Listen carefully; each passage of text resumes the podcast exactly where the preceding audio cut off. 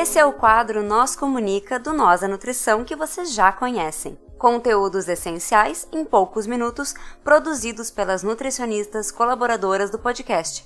Quer saber mais sobre elas ou sugerir um assunto que você quer ouvir por aqui? Segue a gente no arroba Nós a Nutrição, nós com Z, e manda uma DM por lá ou um tweet se preferir. Bora pro episódio? Seguimos agora com a nutricionista Ilana Rodrigues.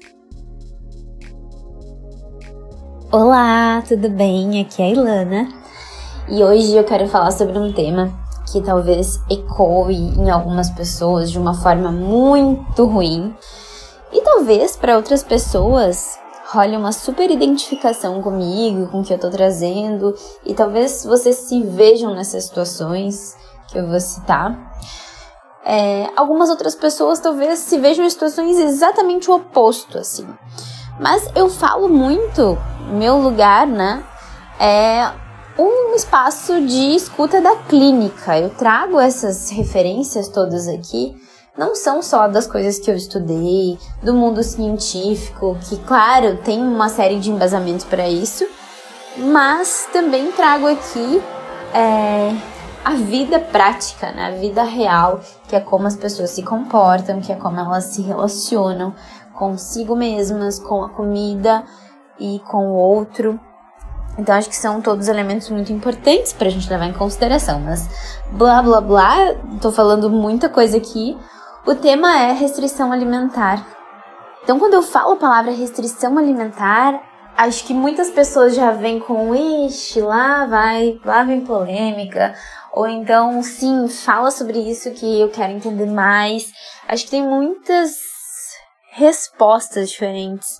Mas o fato é que eu tenho observado em todos os espaços, não só na clínica, uma fala que só cresce, só cresce sobre restrição.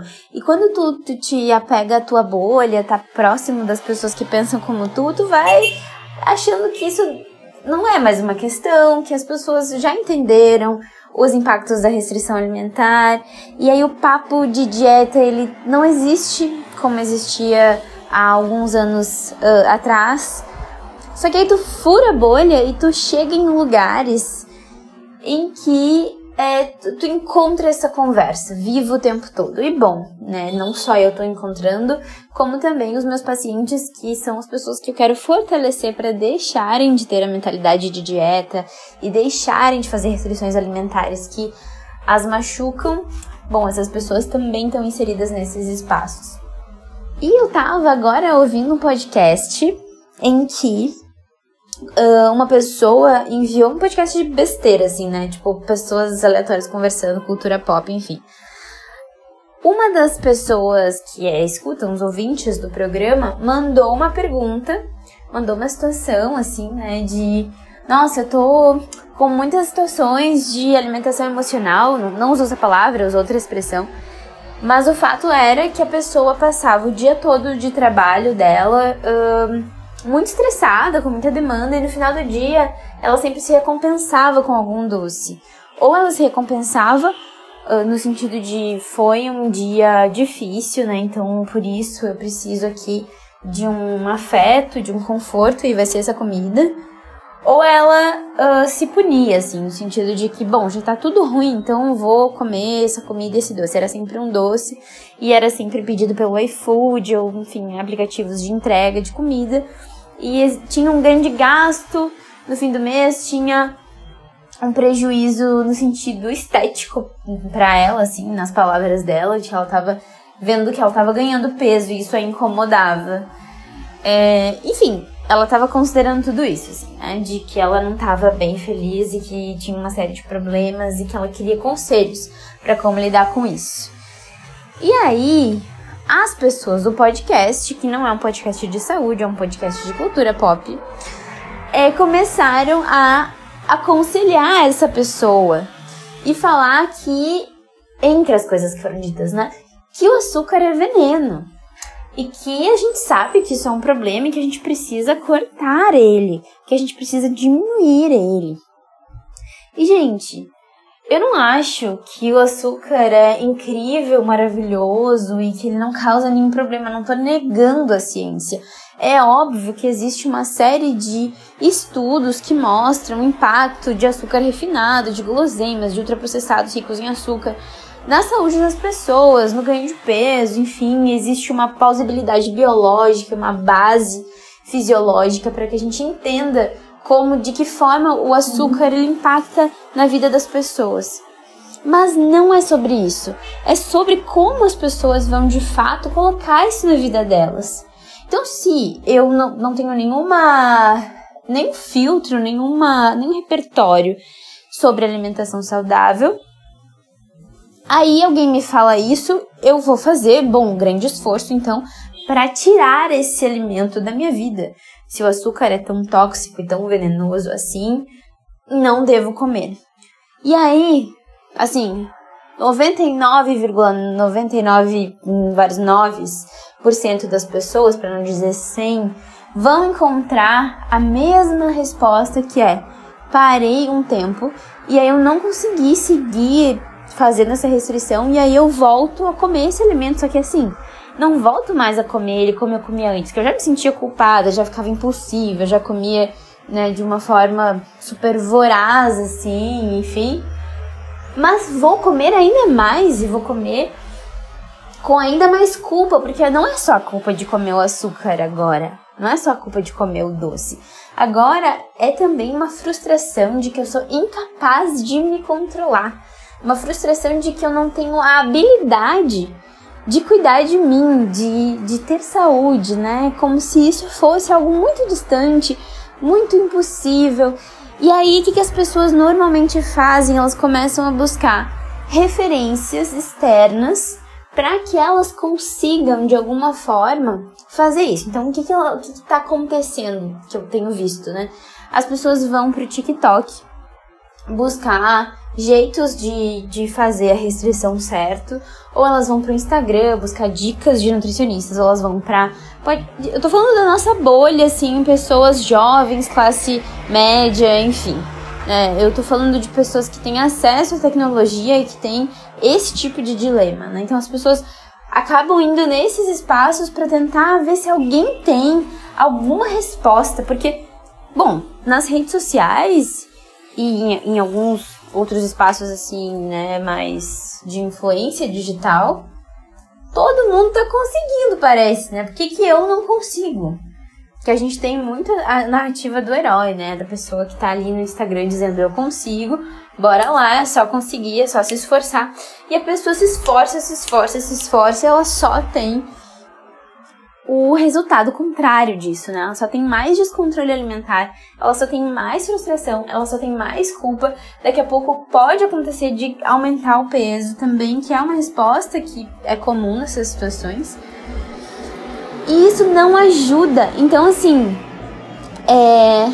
quando a gente pega a ciência e quer transferir ela como se ela fosse realmente algo encaixotado e colocar nas pessoas, que é o que a gente faz com a epidemiologia dos riscos, né? Então, o risco é, é tem risco para uh, diabetes, consumo de açúcar representa um risco, um fator de risco para o diabetes ou para a obesidade, enfim. Então, o que eu vou dizer para as pessoas? Para de comer açúcar. Entende? Então, assim, a gente tem que parar de, de só transferir assunto. Quando se fala de alimentação, que é a minha área, que é disso que a gente vai falar aqui, a gente tem que parar de só ficar transferindo conhecimento e estudar outras áreas da nutrição para entender como que as pessoas fazem isso, como que elas deixam de erotizar o açúcar, como que elas deixam é, de usar esse alimento, que pode ser o açúcar, mas pode ser qualquer outra coisa, como a única forma de recompensa. Por que, que isso é tão importante? Por que está nesse lugar? Qual que é essa história? Que história que essa pessoa tem com a possibilidade de comer ou com a impossibilidade de comer ao longo da sua vida? Será que ela passou por alguma restrição, alguma escassez de alguma coisa? É, será que que tipo de mensagem que ela escutava quando ela era criança, da sua família, na escola, enfim, que fez com que esse alimento fosse tão importante, um símbolo. Que, que construção foi essa que ela fez nesse corpo que ela tem hoje, que ela aprendeu que é nesse lugar que ela busca conforto? Como que ela fez isso? De que forma ela chegou onde ela está hoje? E como que ela pode construir uma outra relação com esse açúcar? Como que ela pode, sem fazer nenhum tipo de restrição, construir uma outra relação com o conforto dela, com o bem-estar dela? E, gente, isso é extremamente complexo. Não tem uma resposta única. Essa resposta ela não vai ser encontrada no TikTok, ela não vai ser encontrada no Instagram.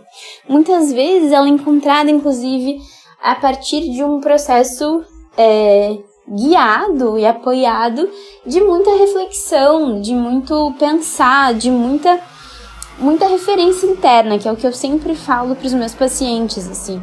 A gente fica do lado de fora, assim, procurando o que que tem, né? O que que, o que, que é certo, o que, quanto de comida que eu tenho que comer para atingir esse objetivo. É, que tipo de alimento emagrece, que tipo de alimento engorda, como que eu lido com a alimentação emocional respostas prontas. E ótimo que a gente tem aí um. A gente nunca falou tanto sobre terapias né, nas redes sociais, então tem muito influenciador digital e muitas pessoas da, da área da saúde, profissionais que estão aí vendendo seu trabalho, falando sobre isso na internet. Tem pessoas extremamente responsáveis fazendo isso. Aqui, esse é um espaço também de informação, de conscientização, de troca. O ponto é que a gente nunca teve tanto espaço para falar sobre isso, no entanto, as pessoas estão cada vez mais perdidas sobre o que fazer. E todas essas mensagens só bagunçam cada vez mais a cabeça das pessoas de, bom, eu não sei mais o que fazer da minha alimentação, enfim. Então, assim, para encaminhar para o final, eu acho que é, deixar aqui uma mensagem importante sobre restrição alimentar. Não é sobre acreditar se a restrição alimentar funciona ou não funciona, se ela é capaz de emagrecer ou não, é, se ela vai fazer a pessoa se sentir mais leve ou não. O fato é que existem prejuízos físicos, com certeza existem, existem prejuízos emocionais, existem prejuízos comportamentais e, em última instância, as pessoas em geral não atingem ob objetivos é, de mudança de comportamento, que é o que de fato faz com que a gente tenha é, hábitos diferentes, escolhas diferentes, assim, longe de uma linguagem estritamente coach, né? Porque a gente sabe que o coaching se apropriou de tantas coisas que hoje é tão difícil da gente falar sobre qualquer assunto sem parecer um grande coach, né? Mas o fato é que existem muitas formas da gente cuidar da gente do nosso jeito. Mas a gente, para isso, precisa se escutar, precisa ter um acompanhamento adequado e principalmente fugir das ideias de restrição que são vendidas, que só vão fazer as pessoas se sentirem ainda mais frustradas. É... Bom, por hoje é só. Tem muito papo para falar sobre restrição, né? Que daí eu já ia abrir uma nova janelinha, que é a janelinha da permissão incondicional para comer. Mas talvez seja aí um próximo assunto para a gente conversar. Um beijo, se cuidem e até a próxima. É isso aí, pessoal. Vocês ficaram com mais um Nós Comunica. Se vocês querem entrar em contato conosco, vocês nos encontram em todas as redes sociais por arroba nós da nutrição, nós com Z ou vocês podem mandar um e-mail para contato@nosanutrição.com.br. Vocês podem falar conosco ou falar com as Nutris colaboradoras que estão produzindo esse conteúdo sensacional. Entre em contato conosco. Vamos lá. Abraço. Tchau, tchau.